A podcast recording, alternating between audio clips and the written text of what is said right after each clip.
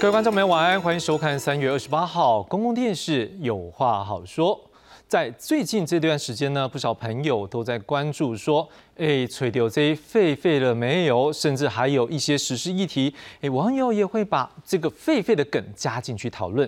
不过昨天，也就是三月二十七号。这个桃园市动保处指挥的这围捕行动当中，被困在民房角落的狒狒，遭到现场的猎人开猎枪射杀后死亡。是否因为这枪伤身亡，还在调查当中。不过，原本单纯的不明来源的狒狒出没的议题，诶，现在变成是疑点一大堆的围捕行动，而且这结果恐怕是大部分国人很难接受的事情。到底是谁决定开枪？谁下令开枪？谁指派猎人到场？谁决定现场所有围捕作为？现在好多的疑问有待厘清。当然，更不要说这只狒狒到底从哪里来的，还是一个谜。今晚上，我们希望透过这个案例，我们是不是能够进一步来探讨目前国内对于保育野生动物的管理以及保育，还有逃脱动物的追捕流程，我们是不是能够透过这只？狒狒它的不幸的身亡，我们能够在中间学到一些价值，学到一些教训，进一步让未来在处理类似个案的时候有所帮助。今晚上的来宾，我们也希望能够帮助我们来做这些相关的解析。第一位要介绍的是桃园市兽医师工会理事长肖火成肖理事长。啊，各位观众大家好，主持人你好，我是桃园兽医师工会肖火成兽医师。第二位要介绍的是台湾动物保护行政监督联盟理事长王维志，王理事长。哎，主持人好，啊，各位观众大家晚安。好，那另外呢，在我们线上目前也有一位是这个屏东科技大学野生动物保育所副教授陈真志陈老师，那待会呢也会参与我们的一个讨论。那么在一开始呢，我们先来看看今天最新的新闻报道。献上一束花，桃园市农业局和动保处人员向狒狒遗体深深一鞠躬，致意后就送往检验。在桃园奔逃多天的狒狒，二十七号被捕捉到，却被猎枪射杀死亡。目击民众回想狒狒被逮前的情景，都觉得难过。马路上了开枪，一开的时候，他就飙进跑进来了，那那边都墙那边都跑进那边去了。围捕过程中究竟发生什么事？当天的画面曝光，相关人员进入屋内，拿手电筒补光，往狒狒方向射击麻醉枪。随后，瘫软的狒狒被放入网子。动保处声称，直到上车才发现捕网上有血迹，当下就送狒狒检查治疗。更强调，当时同仁不知道猎人使用是实弹的枪。而坦诚开枪的林姓猎人则发声明表示，自己是接到新竹县政府农业处联系，希望协助围捕，才到现场。也说自己是和桃园市农业局一起行动，担心狒狒伤及民众，才听命开枪。对我下令开枪的是自称为农业局的人，直到后来到警局做笔录的时候，我才知道他是六福村的兽医。针对猎人指称是由六福村员工授权同意开枪，六福村发出声明否认。新竹市政府也强调没有授权围捕，只跟猎人请教如何诱捕。桃园市政府则回应双方相遇，仅表示身份，得知猎人是林务局的人，但并未邀请他加入捕捉行列。对于狒狒为什么会中枪，猎人为什么会拿着这个真枪实弹的枪到我们的管辖区？我们请警方及检调加强侦办，我们对此也表达非常的遗憾与愤怒。啊，新竹县政府在这里重申啊，我们并没有啊委托林姓猎人来做这一件事情。啊，况且案发地不属于新竹县的管辖。贴有执行公务中字样的车子停在外面，林姓猎人平常接受林务局委托在外工作。这次究竟是经过谁的授权，还是未经过授权开枪射击，造成狒狒死亡？过程中是否有违反野生动物保育法情事，有待司法厘清。记者张淑云、张君豪，桃园新竹报道。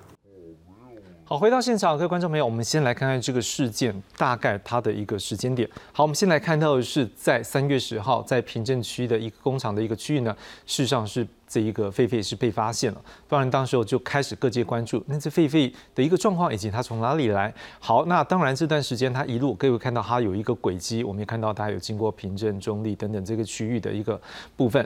那这几天呢，是在三月二十号、二十五号到二十七号呢，它已经比较靠近了桃园市以及新竹县交界的这一个区域，也就是最后呢，三二月十七号呢，被击毙是在杨梅区的民宅。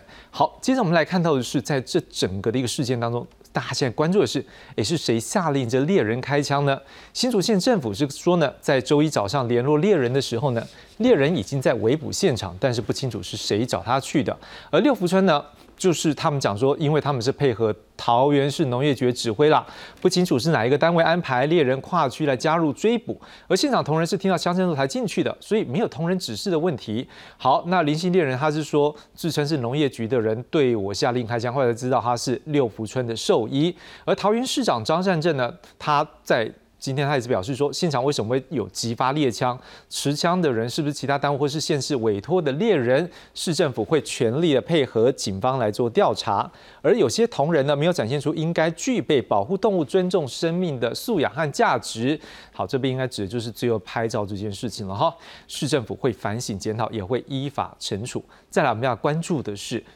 到底这个死的过程当中，现在到底谁派猎人到场的？我们看到是桃园市农业局说受竹县农业处的委托，那新竹县农业处也说，呃，这狒狒移动的辖区是桃园市，所以不会指派猎人去。那猎人是说有一位姓廖的新竹县农业处的技师指派他去参与，而且现场的桃园市农业局应该也知道啊。好，那当时呢？在这狒狒中枪之后，为什么没有立刻送医？好，那桃园市是说，因为他们以为是麻醉枪，一直到上车才发现这个网子上面有血迹。好，桃园市农业局主秘也说，好，灵长类动物的毛比较密、比较长啊，所以跟这比较长不是比较，所以没有立刻发现狒狒流血，未来会改进。我想先请问一下，那个我们的兽医师工会理事长，是不是跟我们来谈一下，就是说？就这个事件到这边，有没有让您觉得是说，因为你长期也是跟动物这样一个相处，对对，对于这次的一个围捕，或者是说一个管理部分，您觉得有没有什么部分是我们以后可以再进一步让它更好一点？呃，站在我们兽医师的这个受教育的过程里面，我们兽医师最重要的工作是在救命。好，我们不是来终结动物的这个生命的哈，是。所以，如果任何一个动物，它当它从它的家里面跑出来，它是可能受到惊吓，或是门没有关好跑出来了。我相信在动物的立场里面，它会一定非常惊恐的，它一直想着要急着要回家。当然，它这个过程里面，我们兽医的动作就就是说，想办法让它能够把它适当的用人道方式去把它带回来。那好好去安置它，受到人类的保护。因为到底这个动物不是在野生环境长大的，我们相信它在台湾不是它们我们的原生种。是，所以当它带回来时，这个过程绝对不可能是说这个用枪去对它来，我们就是用用兽医的专业，用麻醉针，而不是麻醉枪。所以麻醉枪是用气动的方式去啊注射器打到它身上了。所以在麻醉的过程都是有专业的过程，而且兽医的本来的这他的职责就是在救动物。就在让动物得到适当的保护，这是最我们基基础的受教育的精神。是。那如果这个过程当中，会不会可能我们在关注说以后，因为我相信这不是单一县市的问题，对，会不会是就整个所有各县市来讲，可能如何遇到一个要去追捕一个，要讲逃脱很奇怪，动物本来就应该在野外啦，是人类去把它圈养起来，这应该是人类要去思考问题。但是毕竟人类社会它有它的一个秩序，也怕他们出来可能。对人有一些伤害，或者是交通上好，那但是在这个情况下，好，那当有可能有圈养，或者是原本有被照顾的这个动物跑出来之后，对，是不是可能我们可以在有没有什么方式，你会建议说更进一步，而且是全国让它更优化，不要去对动物再造成比较大伤害？哎，对，这个我有同样看法，说动物在管理的过程里面呢，当然畜舍的管理人员应该是密切注意它的照顾的部分，也许他们没有关好。一直在动物里面有霸凌，这个动物被被驱赶，它就刚好一个门就跑出去了。跑出去，它很想回来，很想回来，它不知道怎么回来。那这个过程里面，当然是这这我们人类应该帮助它，而不是用用怎么会用枪去把它解除生命来解决问题。这个是我们不愿意见到的事情哎。是对，真的，这是不是兽医？把这个不是兽医的本质。这个对这这个是这个在在过程里面，真的是觉得我们觉得不是我们所期待要做的事情啊。这个好，理事长，我相信也不是只有兽医，我们每一个民众，我所以们民众，我们跟都是同民众的同理动物本身也是希望说他自己在这个空间能够活得更快乐，只是它慌乱了、惊恐。对而而且我们可以看到从，从这个花生三类十二被人类发现，其实它也说不定出来游荡很久了。嗯，在那个时候在被人类发现，它一定是饥饿、恐惧，所以在被人类它侵占人类生活，它要找食物，被人类发现。可是这样到二十七号这段时间，它到处跑，其实一就在找食物，想回家。嗯哼，他说，所以想想回家的过程，你没想到在这个过程里面，这么一阵混乱，在人类的这个操作的进行。发生了这样一个很遗憾的事情，这是我们不愿意的，而且不是我们兽医专业人员所乐见的事情。我想农业局的人员也不是本来本意也不是要做这个事情的对，对，是是，像我相信很多观众们跟我们的听到都一样，就是原本他听到哦抓到了，那我们开始想说，哎、那应该可以让他有一个更好的照顾，没有想到后来传出来是啊就这样走了，这完全大家没有办法接受。实际上这过程当中，现在大家追究这责任的时候，各方就要去追究这责任的时候，哎、那当然被指涉的各方也有他的一些说法，我们也听听他们的说法，因为这也是一个。例如说，要给他们一个公道，或者是说，我们以后要去理解这个过程当中，我们要听听他们是怎么告诉我们的。来，我们先来看到的是猎人，因为他是最直接，因为这把枪从他的手上发射出去。他说他在围捕现场是跟现场指挥这件事情的桃园市政府农业局一起行动的，而且他强调是说，农业局的人员完全知情他在现场以及他的身份。然后他也强调说，他没有擅自激发猎枪啊，而是认为告诉他可以，这个是一位兽医，而且他认为这个兽医是一位农业局人员，所以他听命的开枪。不过当然，各位我们刚才说了，大家也知道，因为他最后也发现这个是一位呃动物园的一个人士。好，那这个现场很混乱。他当时他也注意到说，狒狒随时可能伤及民众，所以他在当下决定听命开枪，也在此深表遗憾。好，接着我们来看一下的是六福村的三点声明。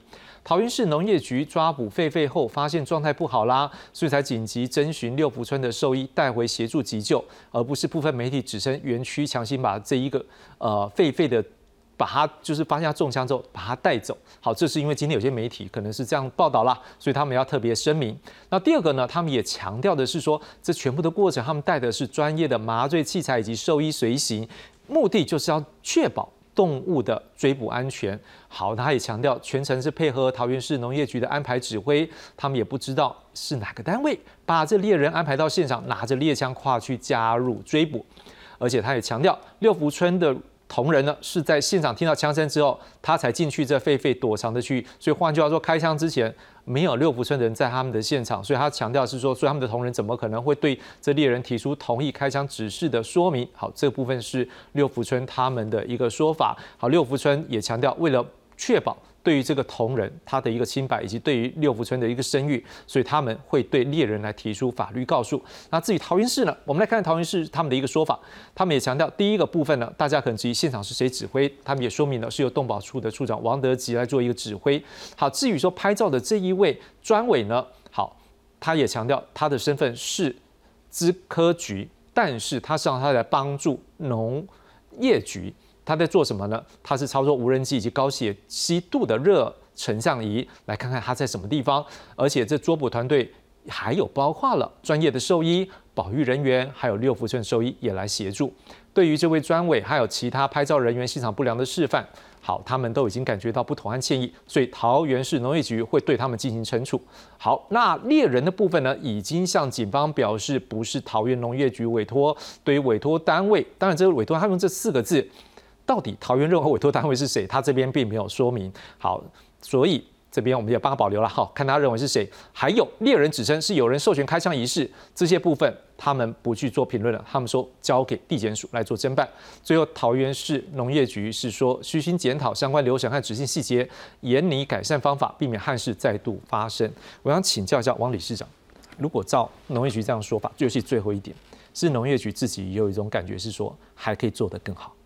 哦，那他那当然了，哈，这个事情哈，呃，从大家这么关切的一个事件，最后却是以悲剧收场，啊，那么从现场里面看到的呃这个诸诸多的这个现象来看，啊，可以以一个啊是慌乱杂乱哈，没有章法的这个状况在处理。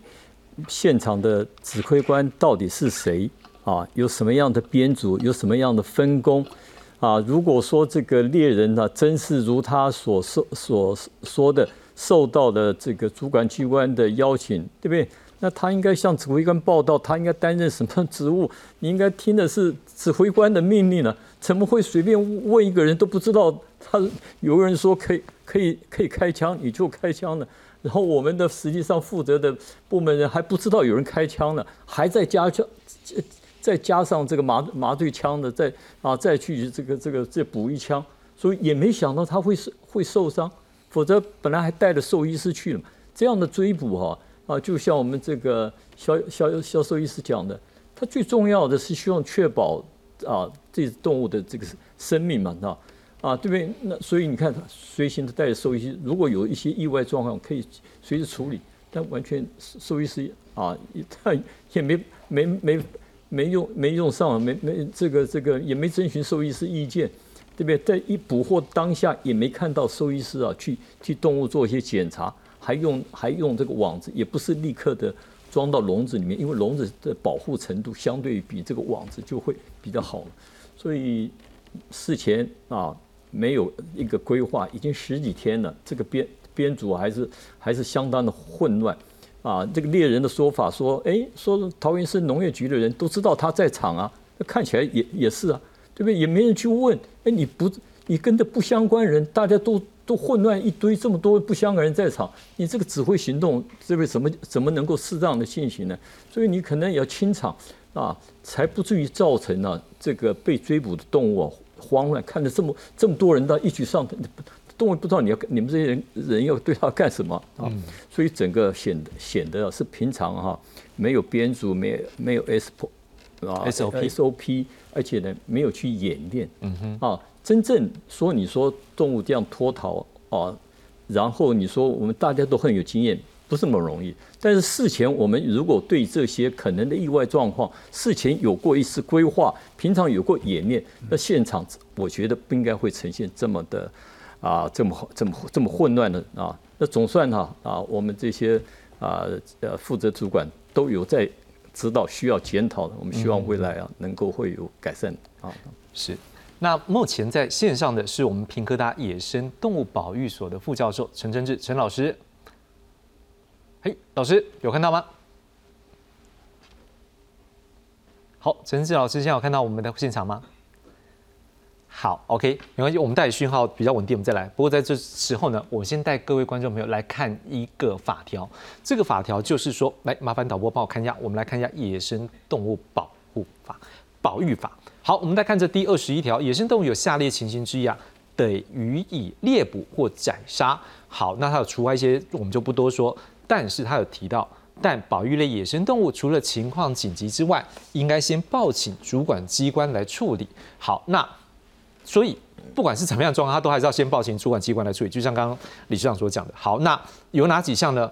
他也要特别要去注意，就第一个要危及公共安全或人类性命之余，危害农林作物、家禽家畜或水产养殖，传播疾病或病虫害，妨碍航空安全之余，或其他经主管机关核准者。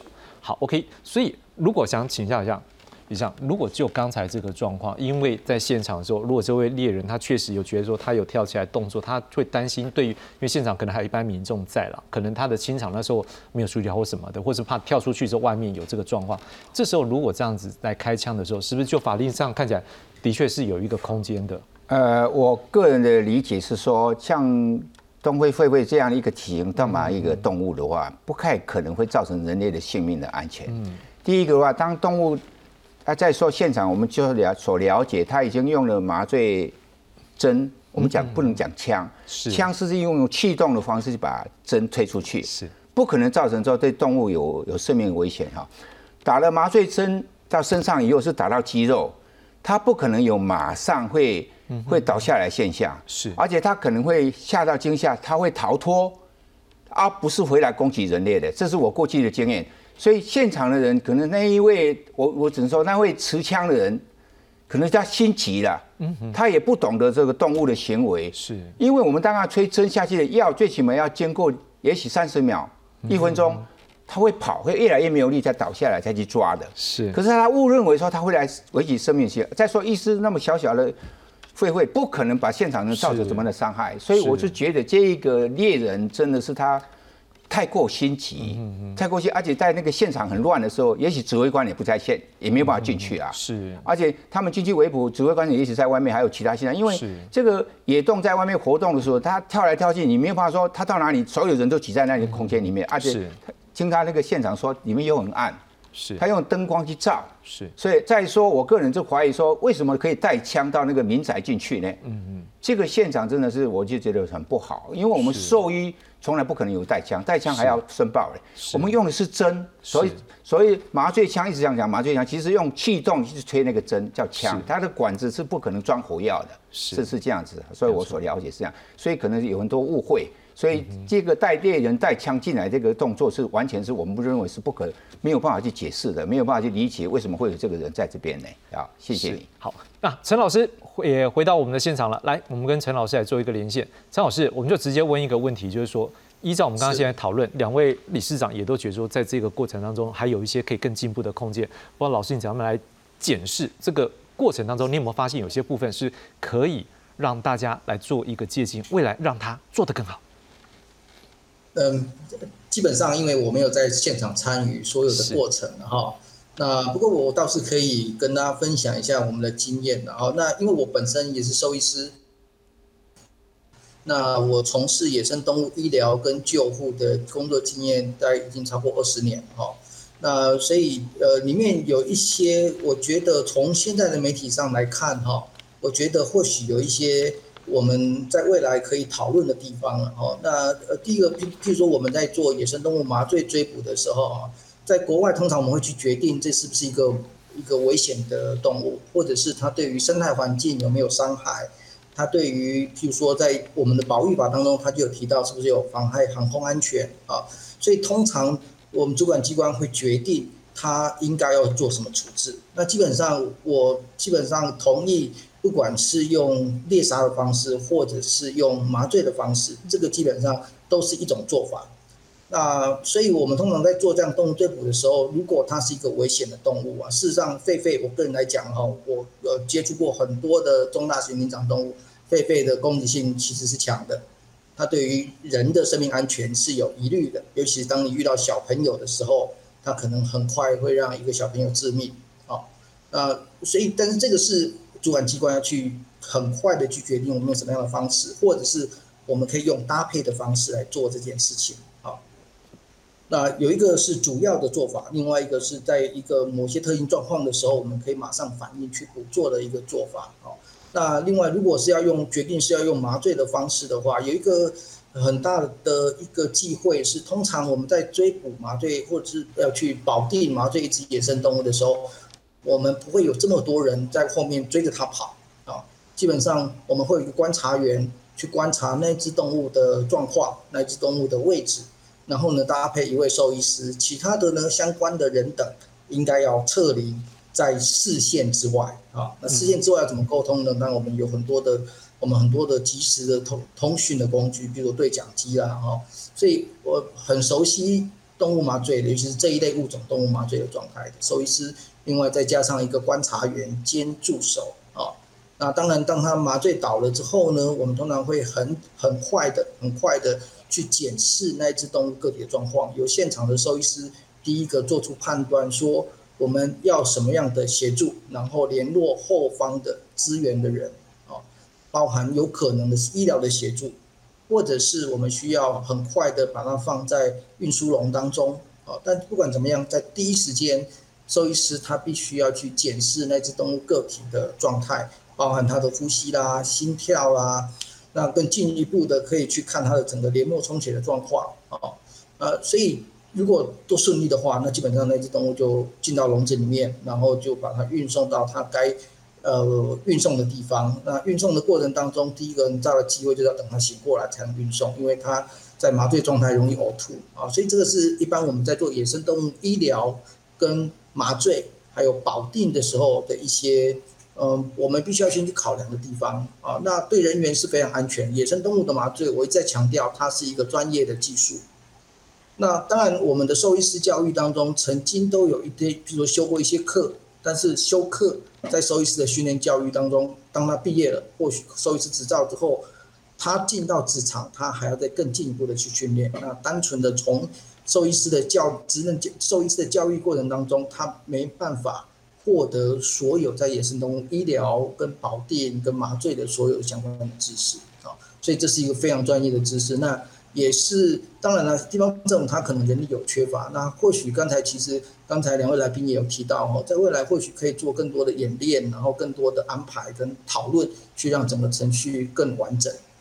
那以上是我的一些看法。陈老师，我想追一个题目，就是说，如果你们三位专家间让我们。就这个事件，你们现在都有一个反应是说，看起来我们相关的演练或者是 SOP 可能还不够。我想请问一下陈老师，就你长期就是野生动物的一个保育啦，你觉得国内这一块 SOP 目前有人定出来吗？还是说这或许是在这一个机会之下，这个狒狒带给我们台湾很重要的一刻，我们要来关注野生动物，如果遇到类似问题的时候，是不是应该 SOP 要再进一步的建立呢？嗯。事实上，整个情况非常的复杂哦，因为野生动物在户外环境跑来跑去啊，那你可能会遭遇到很多不同的复杂的状况。那我们在过去曾经有一些单位，它针对这些脱逃的或者是对人社区有危害的大型野生动物，曾经做过很多的演练。嗯，但是这样的演练是不是能够就确保万一说以后我们所有的事情的发发生都在我们的演练的范围当中？这个我想是很困难的，所以我们要做的是不断的去看有什么样的状况，然后我们应该加入什么样的状况去做演练啊。那我刚才提过，比如说有一些呃县政府跟林区管理处啊，林务局林区林区管理处，像呃像台东林区管理处，像呃嘉义林区管理处，他们做过很多次的黑熊的救伤的演练。嗯哼，好。那在现在我们平科大的兽容中心，我们常常都在演练。虽然我们一天到晚都在处理野生动物，但是我们还是要针对各式各样不同的紧急状态、不同的突发状态去做演练。当这个事情发生的时候，马上要通报谁，然后通现场第一个指挥官是由来执行，然后呢，要后后面的后援要通报哪些机关，以及现场的人要做什么反应，这个是马上要做。那所以。通常大家想想看哈，如果比如说，如果我们在追捕一只野生动物的时候哈，用到野生动物，像家畜动物一只流浪狗啊，如果一大堆人拿着网子在后面追它的话，它会不会跑？它一定是跑给你看的啊，对，它一定是跑给你看。所以在捕捉野生动物或者是流浪动物都一样哈，它有一定的程序，你要依照那些程序来执行。那在执行的嗯嗯人力上面跟效率上面，相较的都会好很多。是，好的，那谢谢陈老师。实际上也透过陈老师这样的一个说法，我们也知道，事实上各个单位现在都努力慢慢建立。但是当然，透过这一个事件，我们也希望可以加速它的一个运作。我们现在就来看看，有些这个动物的这个保育单位，就是他们也有一些相关的一个作为。我们来看看下面这则报道。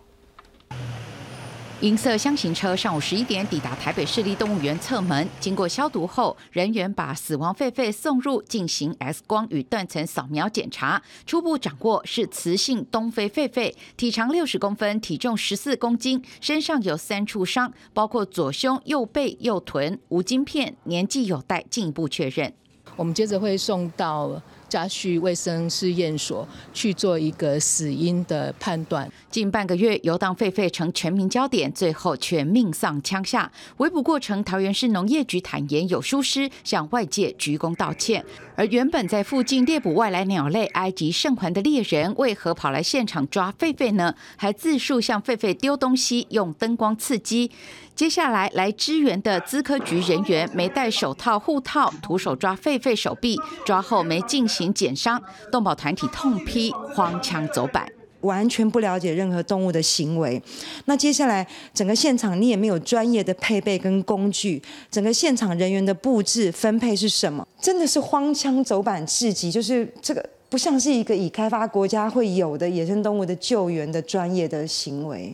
国内围捕动物到底有无 SOP？北市动物园自创一套定期演练，动物种类太多，万一逃逸会指派现场指挥官、兽医、保育员待命，准备好麻醉吹剂，娱乐组负责疏散游客。不同动物有不同应变方式，绝不惊吓动物，随时做好横向联系。主事主管会是优先的那个统筹指挥者，啊，各司其职的在不同的位置来准备。视讯媒体啊平台那么的发达，那也都可以来做横向的联系。所以我觉得这个也可能也是大家彼此可以精进的部分。北市动物园表示，这套模式不一定能套用在园外情境，因为难度更高。台北市动保处表示，要制定 SOP 套用在所有动物并不容易，加上动物会逃窜，为封锁线执行上有困难。动保团体认为，对已死的狒狒献花鞠躬，无助保育，好好追究此次管理漏洞与缺失，才是对狒狒之死表达真切的反省与歉意。记者林俊梅、陈昌维台北报道。好，各位都看到了，是让各界现在包括就是这狒狒确切的死因。开始在做调查。另外，对于现场的一个处理，不止我们这些老师也给我们一些建议。事实上，我们也看到相关单位也都开始在做进一步的思考。当然，更重要的是，为了要怎么样做，所以我们也看到台北市动物园它有一套他们的一个模式，我们也可以先用这个模式来做一个思考。来。各位观众朋友，我们一起来看看台北市政府动物园他们的一个做法。来，我们看台北市动物园他们的一个做法是在头几天啊，在蓝色周围他们密集的诱捕。随着时间推进，如果一直没有回来，他们会加强人力的搜捕，而且会利用一些自动相机确认它可能的活动范围，还有它移动的轨迹。那如果是保育类动物，逃到这园外，就一定要通报当地的保育类主管机关，因为如果脱逃的动物对人有威胁，那这时候呢，更要透过媒体力量，让民众知道，哎，可能有这样的风险，大家要做一个自保。我想请教一下王理事长，如果就这样的一个模式，或者说您觉得是不是可能还有一些进一步的空间，可以来关注？除了我们可以把这一个离开的动物给找回来之外，也能够保护它，更能够保护我们人的一个安全呢？哦。当然，这个台北市动物园它毕竟是有些规模的，所以它事前呢，呃，从刚才的这个展露这些资料里面呢，他他们已经开始考虑到这个事情，这这个就是非常重要啊！你不可能认为你在照顾动物上面啊，我圈养它的过程中啊，不会出现任何意意外啊！你会你防止意外发生固然不错，但是我们既然叫做意外，就是有时候你想想不到。对不对？所以我们他们有这样子的一个编组啊，工具啊啊，这个人员呢，用什么方式？但是毕竟啊，动物的种类也是比较多啊，在我们这个这个有有有限的这个资源资源之下，我觉得你至少你可以对比较对人具有攻击性、攻击性比较危险的动物，先从它们着手，对不对？建立比较的规范，而且呢，啊，这个这次像这次来讲的话，这个狒狒。到底从哪里出来的不知道，啊，我们对动物的这个这个虽然对哪一个物种对不对，它的一般习性我们可以了解，但是我们知道说它从哪里出来的，那么照顾人员可能可以提供它较为细微的的资料，对不对？这个动物是否有有些什么疾病？它多多大年纪？它个性如何？那对我们整个的追捕作业做一些判断，它到底呃是不是具有攻击性，都是有一些帮助的。所以，我们像我们现在来讲的话，这这么这么长一段时间，它是到底这个动物从哪里这个这个这个脱逸的啊？其实我们找找找不到资料，对不对？从一般现在检检验的资料，这狒狒只有十四公斤，六十公六十公分长啊，它对不对？以这样的一个习性来讲的话，啊，这这样一个体型来讲，它对人类的危险性相对是较。较小，所以我们主管机关原来也都是带着麻麻醉针啊，并没有去有猎枪。可是猎枪猎枪出现在现场的时候，也没有人去，也没人去制止，也没人去问这件事情。对，看起来 SOP 好像都没有思考到这个问题啊。开了枪以后，也没这主管机关都不知道，那那，所以这这就是哈，觉很让人家怀疑这个这个平常啊没有这样的考虑啊，没有这样的编编组训练。那如果能够像。台北市里面认真的考虑这个事情，逐步的啊去做这个推推敲。它逃出去以后，以这个动物的习性，对不对？它可能会啊这个窜逃的位置在哪里？那你才你才能有机会怎么样在啊减少这个受伤的状况之下，又能够把动物啊给它找回来。我们不管是这个动物保护法，或是野生动物保护法，它非常重要的，也就是说尊重啊这个动物的这个生命、这个生态的这个问题。当然了，必要的时候我们要保保护到人啊。可是我在提醒 这主持人就是说。那这该条的意外状况的二十一条里面，它前面第一个是毫无疑问的是公公共啊公共安全，对不对？这一个人身的危险。但它第二条之后啊，你看是什么？是农业的一些损失啊，通通包含在内。如果这样都可以直接就与动物宰杀的话，那跟前面这个对比来讲，就太松散。嗯，我觉得。这这个也是法规部分呢，需要检讨的地方。下来，接下来就可能立法院，也不要说只是看这个话题，大家在话修，立法院应该立法诸公们要来思考怎么也来做修法，对不对？是是是是。好，那呃，我我想至少您刚好提到一个东西，他怎么来问，我们在后面再来谈。但是至少大家看起来对于这 SOP 的部分，我们开始有一些共识，觉得我们可以利用这个一个狒狒之死带给我们一个呃。向前走机会，但是上这个价值好大好大，没有关系，我们一步步向前走。来，我们来看一下过去动物脱逃的一个案例呢。来，我们看一下近年啊，在这个动物园里面脱逃的案例，可能像是二零一五年有一只孟加拉虎大头，好，因为保育员那时候没有把栅栏锁上，所以它就笼色给逃脱了。那元芳是趁他在树下休息的时候，射击麻醉枪之后把他抬回来。好，那二零一七年寿山动物园呢，我们的台湾黑熊波比。好，元芳是用麻醉枪诱捕，出动了四名壮丁，把他送回。好，那另外呢？二零二零台北市动物园，各位可能很有印象，这个上到现在到底？大家都很有印象，说哎，十几岁那时候不见了，就小红跟红豆母女。好，红豆在当天被寻获，小红是脱逃三个月，在四公里外的山区县中非常有生命力。三十六人上山搜寻，在树洞里面发现有保育员带回。好，二零二一年台北市动物园有红猴，难道呢是趁着保育员开门时溜出？三天之后被苹果诱捕回笼。嗯，这个比较。一个人性化，我想请问一下李相，就您过去也可能有听过这些相关的案例啊，好，那您怎么来看？是说这个，因为我们先讲是说，我们会这样讨论，是因为不是每一个人家里大概会养这些保育类动物，这不太可能，而且照法规来讲，我们大概会来看这个不太行。但是在园所里面是最容易发生这样的一个状况的时候，所以透过这些案例，我们是不是有看到是说，这个也是一个警讯，就是说。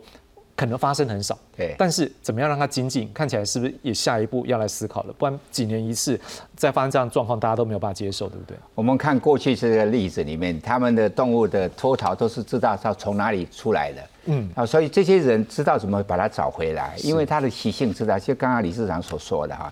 那么我个人有有一些经验，是因为我像我们的很多休闲农场，他们养动物，譬如说像棉花鹿很容易脱逃。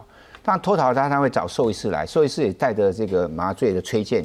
一般我们两种，一种说吹箭，就是一个管子用吹气的方式把注射针打在身上了啊。那么如果你找不到的时候，我都告诉他们，你不用急，不要惊动他，他会肚子饿，因为他应该逃不远，他很想回家，所以只要把适当的里面的动物关好，开一个门。食物放在前面，它饿了它就回来。你怎么去找？它会越找越跑越远。嗯，哦，这个是刚刚理事长所说，他我们知道它从哪里出去了。现在我们今天这个这个飞回这个事情是最难，就是因为不知道从哪里来的。当然饲养它的，我相信绝对是人类饲养，不可能无中生有的。人类饲养不肯出来认这个问题，就造成我们农业局的人员非常困扰。而且在这个十几天的时间里面，其实它也没有伤害到人啊。他是，我想他心里是很惊恐的，非常想回家。他不知道哪一条路可以回家，越跑越远去了。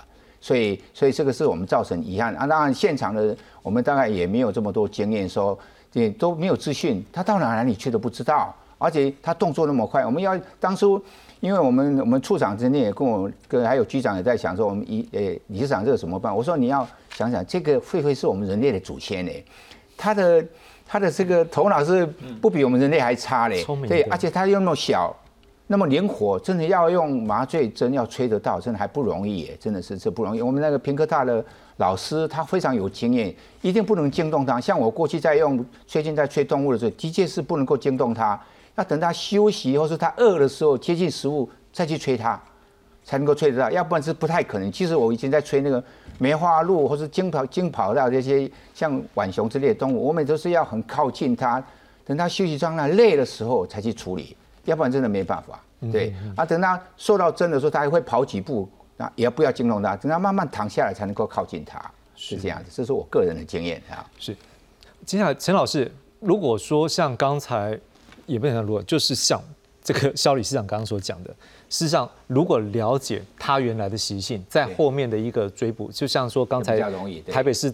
这个动物园就这样讲嘛，就依照它的习性嘛。好，那陈老师，我想问一件事情是说，就这个事件来讲，是不是确实一开始的资讯不足，对于后面要去找回它是一个问题？另外，这个是不是也代表一件事情，说我们一直在讲一个观念嘛，饲养的人不可以弃养。那一样道理啊，如果今天它是一个动物园的时候，你要给它做好一个管理，你这样养它就应该要试着去确保它的安全。我不知道陈老师你怎么看？说这个事件罗到这边的话，是回头原来到底是谁在照顾它这个？人或者是动物园，是不是他真的有很大的责任？对这件事情要负起责任？嗯，基本上我们现在还不知道这个个体的来源。对，那台湾现在基本上，呃，因为它是保育类动物哈，它是华盛顿公约名录下的的的的物种啊，它也是台湾的保育类动物。那所以基本上，我觉得一般的民众可能比较不会有机会去饲养这个狒狒啊。那基本上，所以还是还是得要去看一下它的真正的来源是什么哈。那如果它是从圈养环境逃脱的话，那这个圈养环境的饲养人照照顾的保育人员，他能不能有有效率的，当他的动物脱逃的时候，很迅速的把它找回来？好，那刚才主持人有有有提到台北动物园的案例啊，那基本上只要是野生动物圈养环境啊，它都有。嗯，动物逃脱的这个风险啊，所以呢，不管在国内或国外的动物园哈，那台北动物园是一个案例啊。那像我们学校的保育类生物中心，我们也是不断的会去演练，当动物逃脱的时候，我们应该要怎么做，然后谁来做指挥，然后每一个人他的职位是什么，他的位置是什么，那这个才能确保第一个很快的把动物给带回来。那另外一个还有很重要的一个，如果我们能够在一开始就能够能够把这个动物捕捉的话，那后续的问题基本上也都不会有了啊。那最好的捕捉方式基本上还是诱捕，而不是而不是有一大堆人追着它的后面跑。嗯嗯嗯。哦最好的捕捉方式还是诱，而且对动物来讲也是最安全，因为当它进到那个捕捉笼的时候呢，那个那个捕捉笼会自动的关起来。那动物就在笼子里面了。那我我们的照我们的保育人员啊，我们的兽医师就把那个笼子提回去这个圈养环境、圈养场所，再把它放到原来的笼舍，这样就好了。所以一开始的时候一定不能慌张，追着动物跑，这个是最最最不对的方式啊。那不过因为我们其实已经不知道它的来源是哪里的，所以还是回到老话一句啊，我们。在不管在县市单位哈，或者是在一般的民间的有饲养这些嗯野生动物的单位哈，我们应该不断的去演练。那如果不熟悉该怎么做的话，事实上在台湾还有很多的专业的单位，那可以跟这些专业单位去请教，然后请他们一起协助去设置这样一个好的一个一个一个一个流程，然后不断的进行进行该做的这些演练的动作。一只灵长类动物啊，我这样说，因为我常常在用吹剑啊，在我是一个大男生呢，一个肺活量非常好的大男生哈，那我有效的距离啊，我自己有把握的距离大概是六公尺，吹剑啊，吹剑大概是六公尺啊，那极限距离是十公尺，啊，那所以呢，你你一只狒狒可以离你十公尺近不跑吗？这个很难。啊，如果它在逃脱的时候，如果你在追着它跑的时候，而且动物园的动物或者是一般圈养环境的动物，它其实对车剑很熟悉啊。它看到你那个管子一提起来，它马上就飞了啊，跑得像飞了一样啊。所以你需要有一个好的方法，而不要去追着动物的后面跑，这个是很忌讳的。嗯，是。那当然。陈老师这样也帮我们来做一个进一步的一个思考，说怎么样跟这灵长类的动物，如果我们要去追捕它的时候，真的要更多的一个灵性，不然就灵这个字嘛，它就是真的很有灵性。那当然，下一个我们就要来思考一个问题，说那问题是它到底从哪里来？刚才以上，你有提到它从来上下好像也不太知道，所以各界也在思考问题到底在哪里？因为这反映出来一件事，如果不知道它从哪里来的，是我们现在的管理出了问题了。它贼刚丢，对不对？来，我们看一下《野生动物保育法》第二十四条。第一个，如果野生动物的活体或保育类野生动物的产制品，我们就看活体就好了。非经中央主管机关同意，不得输入或输出。所以今天输入这件事情，照讲它应该要登记。好，所以它如果是一个，它就是这样登记。好，那再来要能够进口它的，各位，第二点，你看到保育类野生动物的活体，其输入或输出以学术研究机构、大专院校、公立或政府立案的私立动物园供教育、学术研究之用为限。诶，这就好玩喽，研究机构。大学、好大专院校、公立或政府立案的私立动物园、公立动物园或私立动物园，而且它要供教育、学术研究之用为先。哎，那我想请问一下王理事长，如果这样的话，它可能来源，你觉得有可能一般民众吗？实际上我们也在好奇这件事，你觉得一般民众有可能这样的任何的管道可以取得它进来吗？对，理理论上似乎很难，似乎似乎很难，对不对？农委会最近呢？呃，也是也宣示着说，这个对野生动物的进口啊，采取原则禁止啊，例外才许可。是，但是啊，在过去长久的一段时间里面，只像刚才讲的，只要只要是个具有表面上头这个身份人呢，变成了其实是原则都可以啊。嗯啊，少少数才会啊。所以动物园野生动物的有些啊死亡率啊也相对的偏高，因为它一个来讲，它本身它不适应这个气候，是啊，对不对？也没有没有做这个考量。二来它的场地啊啊硬体场地也不见得能够适合它野生动物的习性的那施展。另外我们再说软体的，啊，不是只有平常照顾的这个保保育员呐，或是兽医师啊，这种我们刚讲的这种如果。万一脱逃了啊时候，你怎么样能捕捉回来？这些演练软体的也也也没有经过考量嘛。你从从我们现在这例子看来，他就没有去经过审查。所以不管是这个这个刚才讲的这种呃教育啊，所谓的教育机构啊，社教机构，或是那些农场啊，作为观光农场里面啊，由观光局主导的，也会也养一些养野生动物啊。甚至现在，我们国人里面对于一些特殊的这种真禽，是。啊，也进口啊，是。来来饲饲养，啊，其实啊，这个野生动物进口的漏洞哈，啊，也有从这个。走私里面是查获的，漏洞还很多。所以如果这样子讲的话，是不是我们也趁这机会跟观众朋友讲说，真的一些动物真的不要进口。第一个你要养它很难，对不对？但第二个是不是说，我们也注意到现在动物园法好像没有，对不对？所以说变成说动物园要怎么样管理，好像我们还可以更进步。不知道这两个部分，一个是对个人，或者是对于动物园法，是不是？如果在你们长期关注动物的权益的时候，是不是有一些呼吁？对我们确实啊，呼吁大家爱护野生动物啊，就不要随便想着把它。饲养它，它为什么叫野生动物？也就是它适合它居住的地方啊，绝对不是啊，像我们想象在家里面。除了这些被驯化的长期驯化动物以外，一般动物是不适合随便把它饲养在家里面的。我们希望这个大家有这种观念啊，这个主管机关农委会啊也能够严格的执行这样的法令跟政策啊。是好的，那我们也来看一下各位。那现在各说各话，因为各方都在讲是谁，也不讲各说，有不同的猜测啦。我们来看一下，来到底狒狒从哪里来？是有人自己在私底下养吗？桃园市农业局林务科长说，六福村说不是从他们园内脱逃，桃园也没有人登记养狒狒，不排除是有人私自饲养，找到饲主会依法开罚一到五万元。好。台北市立动物园是讲说，大型灵长类要走私几率比较低啦，但真的不排除民间饲养。好，农委会特生中心动物组长他是说，特对于啊狒狒哈，对于公共设施还有建筑不惧怕，代表很熟悉有人的环境，他会摘菜吃，更合理推测长期有人饲养。我想请问。收益，橄榄共解，你刚刚公什么样的比较有可能？另外一个就是说，还有一个，我也想问一下，动物园法这部分目前是不是有这样推动的必要？我个人比较看完说，其实动物本身也会繁殖。那么我们有些的农休闲农场，或是他们在饲养动物，对不对？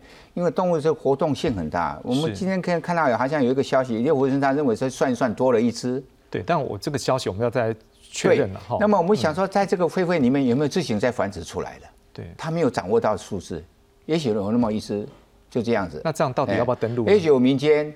他真的是这养一养，他没有管好，因为他民间的设施也不是弄得很好，是或许他疏忽了，他肚子饿了，是他出来找食物，是，所以这些几率都非常高。是啊，我们要想想，因为这个动物那么多的群体里面，有可能一直在繁殖，嗯哼，繁殖它也许这个有有有有市场，它就卖出去了。是啊，民间养了也没有经验，也也许他三天两天没给他食物吃，他就出来了。有就这个，我是我在兽医的立场里面。它其实动物是不愿意离开它的生活环境的，是。因为它在那个吃好住好，它求生环境很难，它出去一定非常慌乱的，是。非常恐怖的，它其实非常想家的，是。所以我们站在这个兽医的立场里面，真的是我们要帮助它，好好照顾它它的福利，是，而不是用这种方式，用粗暴的方式在处理这些问题，对。其实让它外面游荡，因为想办法长时间去看它，去观察它，不要急着要去把它弄回来，直接弄回来，可能会适得其反，让它。在一个环境熟悉，有知道它在哪里，定下来再去找，把它找回来，这是比较安全的方式哈。不要急，真的越急就越把事情弄不好。是理事长，您长期过去，因为您当收医真的很久，很多的机构我知道都跟您有过一些请教。是。那到底您觉得说动物园法是不是可能我们真的后面要来思考？因为真的也不知道说他们养殖的状况或者是从哪里出来。因为我们先假设个人没有能力养，我们也不讲说这个案子，但是未来可以知道说很多。个人没有办法养这时候，我们要去保护动物的权益的时候，我们就开始要来进一步的是让这些机构他们有更好的一个对待这些动物的一个空间跟。这一次的这个事情，真的我们大家都感到非常遗憾。但是一次的经验，一次教训啊，那我们国内的法法规如果不健全，大家应该坐下来好好谈，哪些地方是不周全的哈，把它改得更好，不要让动物受伤，不要让我们工作人员造成。像我相信这个这位猎人，他也不是故意的。嗯，我们我们我们。不希望说这个事情造成将来有很多政府需要民间来帮忙的时候，大家都害怕了，我要去担责任。是我开一个枪队有什么好处，对不对？其实我也不知道会发生这个事情。那我们农业局的人员，他进的也不也没有这个经验，所以现在在这个事情，我个人看完之后，我们都不要去怪谁跟对跟错。是我们有一次惨痛的、痛苦的经验，是告我们告诉我们这些兽医师。这些工作人员，我们这个政府单位，大家应该要汲取这次教训，好好做事情，不要再去追究了，好不好？当然，民众需要真相的话，只是用我们政府单位要去检讨，我们兽医师也要检讨，我们工作的没有这么多的经验，要好好做好。对动物的保护，我们要更加尽责任来做好。我想理事长，你也是这个在维护动物的福利这部分的。现在我们现在兽医师在上课，我们都一直在强调，我们要对动物福利，哦，他们的福祉。我们关注到，我们在兽医师才是那个发挥我们真正的职责的精神啊！不要免除病痛，免除生活的恐惧，免除他居住环境的迫害，这个都是我们要做的事情。是。我们大家一起来努力。来，最后我们也整理了一个，就是目前在我们台湾狒狒的一个保育，就是养的一个状况。来，我们先看到它是一个灵长目的狒狒属，它所有的物种都是国际保育类，所以我们台湾也是列入保育类的野生动物。我们刚刚已经讲过了，这要经过中央主管机关许可才可以养，而且它需要跟地方主管机关要做登记。所以到底是怎么来的？这真的整个再去查查看，应该有机会可以理解。好，林务局登记的数量，目前台北市立动物园有十只。东非狒狒，好，寿山动物园有四只长中狒狒，一只阿拉伯狒狒。那六福村最多有一百五十只草原狒狒，八只阿拉伯狒狒，还有五只东非狒狒。好，那六福村目前呢加总起来，他们是说有一百五十五只是去年登记的，不过七年之后啊又多一只。我想最后要请问一下陈老师，就这样的一个案例下来，真的这个很惨痛的一个经验了，是不是最后你要告诉我们？您长期这样关注，是包括法令，包括一些 SOP，或者是组织的人员的配置，或者是设备器材配置，是不是可能我们要好好来思考这个问题？是主持人，呃，我想要强调一下，事实上，我们台湾对于野生动物或者是动物的展演，哈。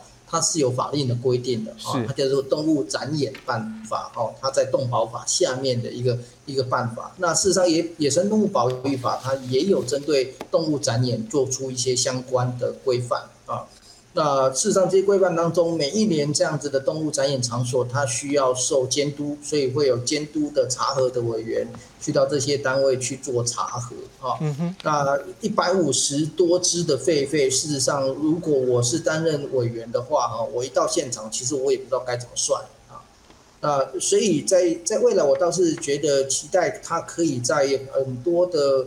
动物展演在动物数量的清点、动物身份的确认，还有动物的福利的的的的管理之上哈，它可以做更多的比较比较比较制式的规范，比如说在你在查核的时候，你要确认哪些点啊，这个是在未来我我我觉得或许我们可以再去努力再去进步的一个一个一个空间啊，以免突然间有一些狒狒或者是其他种类的野生动物突然间出现在台湾的街头上面。啊，大家不知所措。那狒狒事实上体型还算是中型的的两类动物，如果它是其他的比较大型的猛兽的话，那个危险性就更高了啊。那另外一个部分就是，当针对我们当我我们的街头上有这样的不知来源的野生动物的时候，呃，我们的呃专业在哪里？我们对于野生动物的捕捉、我们的保定还有麻醉。还有横向联系哦，比如说各个地方政府之间的横向联系、纵向联系，我们应该要怎么做？这个未来其实可以在更多的 SOP 制定，还有重要的是不断的进行演练，不断的进行演练，让大家知道所有事情的重要性，而不是事情发生的时候大家手忙脚乱，不知道要做什么事情啊。这个是我觉得未来可以持续朝呃努力的方向。是，谢谢陈老师。那我想。在今天呢，我们要讲这个题目，我也必须要讲它是蛮惨痛，因为我们也不否认，我们在前面十天它一直发生的时候，我们就要考虑要不要讲这题目。不过因为就会觉得说，应该他会得到一个很好的照顾，所以我们那时候并没有来讨论这个议题。反而当昨天这个状况急转直下的时候，真的讲到这个题目会让我们觉得是一个难过的题目，因为它代表对于动物保护的一个议题上面，我们有点感到是一个可惜。那我想是最后是不是两位大概可不可以大概很简短的各三十秒左右好了，是来讲最后的感想，是不呃，各位观众，因为我们兽医师的工作就是在照顾动物，然后让动物免除病痛跟生活恐惧啊，等等。所以兽医师的职责在保护动物哦啊，所以今天发生这个事情不是我们所乐见的，而且兽医的专业是被永远被尊重的。我们兽医有工作上的尊严，所以以后有任何生产动物的事情，我们兽医师会加强自己我们对专业的训练的，来对社会对动物的服务，这是我们应该要做的哈。谢谢各位，谢谢王理事长。呃，就就我所所了解哈，我们社会对于动物的关切，不管是我们的宠物啊，我们的野生动物啊，它的的关切程度都快速上升。但是相对我们政府部门呢，在这边这个领域里面投入的资源呢，其实相对有限。啊，不管是人力资源或是预算呢，都是啊需要重新思考啊，能够增加的。否则的话，就刚讲的，现在现在无法掌握这个人工饲养的野生动物。